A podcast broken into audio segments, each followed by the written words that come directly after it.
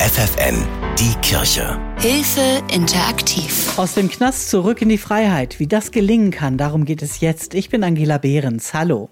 Vom Kranfahrer zum Räuber. Falsche Entscheidungen haben Mike aus Hannover mit Anfang 50 auf die schiefe Bahn und damit in den Knast gebracht. Ich habe ein bisschen Blödsinn gemacht. Und zwar ein Raub mit gefährlicher Körperverletzung. Da hat es anderthalb Jahre drauf gegeben. Mit Bewährung. Und sechs Wochen vor Ablauf der Bewährung hat man mir die halt widerrufen. Anderthalb Jahre verbüßt er dafür in der JVA Hannover. Knast ist viel Gewalt und viel Schikane, viel monotones Zeittotschlagen. Also es ist schon schlimm. Dass er mal hinter Gittern landen könnte, das hätte Mike nie gedacht. Als er schließlich freikommt, steht er vor dem Nichts. Kein Job, keine Wohnung und kaum Geld in der Tasche. Man muss erst mal wissen, wohin. Man kommt aus dem Knast raus, wohin die erste Nacht. Das ist immer das Schlimmste, das ist die Herausforderung. Ich habe Glück gehabt, ich habe einen Kumpel gehabt, bei denen habe ich mich für drei Wochen eingenistet. Und das lief eigentlich soweit ganz gut, bloß auf sein Schnarchen, das war die Katastrophe. Aber ansonsten haben wir uns gut verstanden. Da hatte ich aber Glück gehabt. Für viele Inhaftierte ist der alte Bekanntenkreis eher schädlich als hilfreich. Da spielen oft Drogen und Alkohol eine Rolle. Im Gefängnis brechen deshalb viele den Kontakt ab und wollen neu anfangen, was allein schwer gelingt. Und dann lockt doch wieder der schnelle Griff zu den Drogen. Es folgen neue Straftaten und wieder der Knast. Ein Teufelskreis. Da kenne ich zum Beispiel die Drogisten, so nenne ich sie. Die gehen rein, raus, rein, raus. Dann habe ich den einmal gefragt, wie viel Knast hast du schon hinter mir? Ja, sagt er, 25 Jahre, ne, also, ne. Dann habe ich ihn gefragt, hast du denn schon mal in deinem Leben eine Wohnung gehabt? Nö, sagt er. Damit es ihm nicht genauso ergeht, schmiedet Mike in Haft Pläne für die Zukunft. Er hat zwar ein paar hundert Euro Überbrückungsgeld angespart, aber die sind in Freiheit auch schnell mal ausgegeben, wenn die Geschäfte mit ihren Angeboten locken. Ja, das geht schnell. Man nennt das äh, Nachholbedürfnis. Aber nee, nee, nee, nee, nee, nee, da muss man konsequent bleiben, also diszipliniert erstmal die Wohnung, Mietvertrag unterschreiben, Rechnungen bezahlen und dann kannst du Gas geben. Drei Gehaltsabrechnungen und eine Mietkaution erwarten Vermieter im Schnitt von ihren Bewerbern. Konnte Mike alles nicht bieten. Er hat jemanden an seiner Seite gebraucht, der für ihn spricht und sich einsetzt und den hat er bei der straffälligen Hilfe Resohelp der Diakonie gefunden. Bei Sozialarbeiter Peter Thomsen. Als freie Anlaufstelle für Straffällige sind wir im Wesentlichen eine Beratungsstelle für Haftentlassene und solche, die es werden wollen, sag ich mal. Also das lässt schon ein bisschen durchblicken. Wir leisten im Vollzug im Rahmen der Entlassungsvorbereitung Beratungstätigkeiten und dienen quasi auch als Nachsorge für haftentlassene Menschen. Das Prinzip seiner Arbeit ist, dass die Strafentlassenen freiwillig kommen und die Zusammenarbeit vertraulich ist. Dass er den Tätern auf die Beine hilft und nicht etwa den Opfern, dafür muss sich Peter Thomsen immer mal wieder rechtfertigen. Ja, klar. Also das, ich sag mal, auch im Bereich der sozialen Arbeit ist es ja irgendwie ich will es jetzt eigentlich nicht sagen, aber schon eher die Schmuddelecke.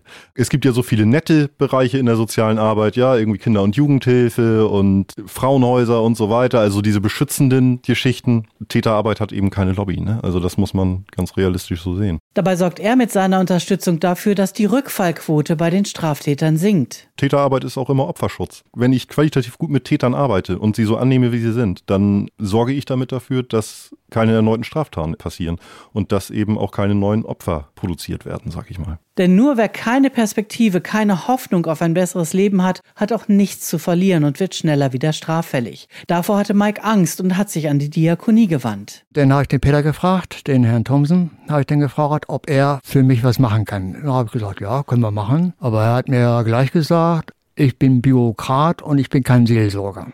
Das fand ich in Ordnung und daran haben wir uns heute auch bis jetzt immer gehalten. Die erste Zeit nach dem Knast schläft er bei einem Kumpel auf dem Sofa. Ein bekanntes Problem. Vielfach muss leider hilfsweise auf, ich sag mal, Männerwohnheime zurückgegriffen werden. Und das ist natürlich häufig schwierig in dem Sinne, Dort treffen sich eben Menschen, die sich vielleicht besser mal nicht über den Weg gelaufen wären, sag ich mal so.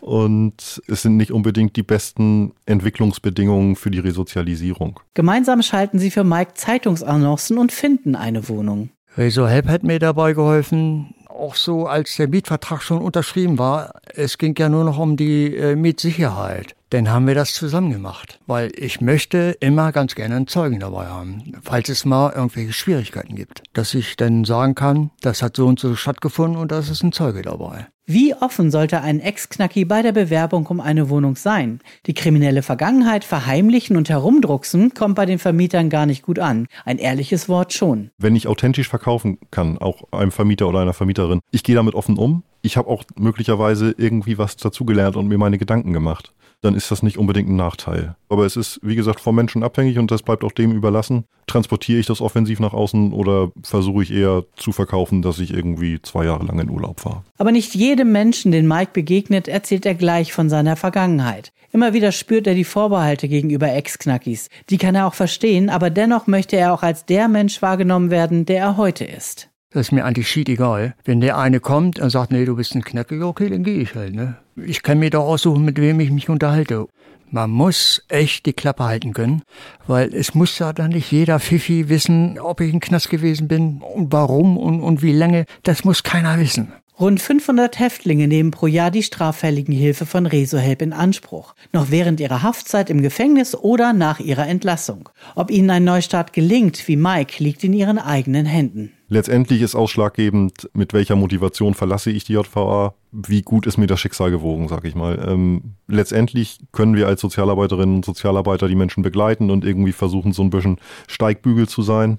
Aber entscheidend ist, wie willensstark die Menschen sind und wie glücklich auch möglicherweise Dinge für sie laufen oder auch nicht laufen. Auch bei der Jobsuche oder beim Ausfüllen von Formularen gibt es Hilfe für die Ex-Häftlinge. Mike nutzt das schon seit Jahren für sich. AGE zum Beispiel, den Landesversicherungsanstalten und dann auch nur wegen so einem blöden Personalausweis. Man muss ja heutzutage immer Termine machen. Furchtbar eigentlich, aber es klappt alles. Man muss bloß mitarbeiten. Das ist das A und O. Straffällig ist Mike übrigens nicht mehr geworden. Ich saufe manchmal ein bisschen viel, ne? aber das stört ja nicht. Deswegen mache ich ja keine Straftaten, begehe keine Straftaten. Und wenn irgendwas ist oder sowas, dann rede ich gleich mit den Leuten, weil das Ding ist dann noch frisch und da kann man immer noch was tun. Es sind Erfolgsgeschichten wie die von Mike, die Peter Thomsen immer wieder bei seiner Arbeit motivieren. Och, ich sehe Mike eigentlich auf einem ganz guten Weg als Rabauken im Ruhestand, sag ich mal. Also, ich glaube und möglicherweise auch altersbedingt, aus dem Gröbsten ist er raus. Ich hoffe, dass er seine Wünsche, die er noch an sein Leben hat, dass er die nochmal erfüllen kann. Aber insgesamt sehe ich ihn auf einem ganz guten Weg. Mehr Infos zur straffälligen Hilfe Resohelp bei der Diakonie in Hannover und anderen Unterstützungsangeboten in ganz Niedersachsen gibt's für eine Mail an hilfe-interaktiv.de. Die Kirche bei FFN.